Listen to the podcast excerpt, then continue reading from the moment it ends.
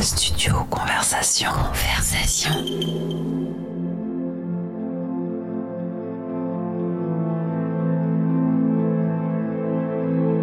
Autopsie de la nuit, c'est un voyage, une traversée au pays de la nuit à la rencontre de son peuple, à la découverte de ses codes et de son pouvoir.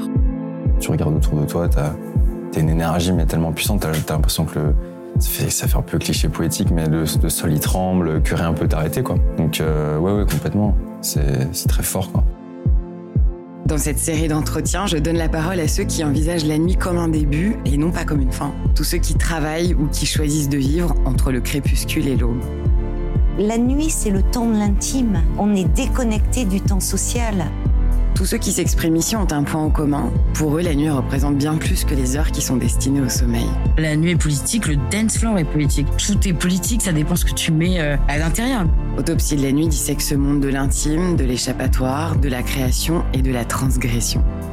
La nuit, euh, c'est quelque chose de différent tous les soirs. Tu rencontres des gens différents, tu parles avec des gens différents, tu as affaire à des folies euh, différentes et tous les jours quand tu vas travailler, tu sais que tu peux avoir une nouvelle surprise. Ça fait de longs mois que la nuit est contrainte de s'éteindre ou de briller en silence. Et je te propose ici de la célébrer en attendant qu'elle nous revienne plus lumineuse que jamais. Retrouve le premier épisode d'Autopsie de la nuit en ligne ici le 15 juin et ensuite rendez-vous tous les mardis pour un nouveau voyage au pays de la nuit. Abonne-toi pour ne rien rater. Studio Conversation.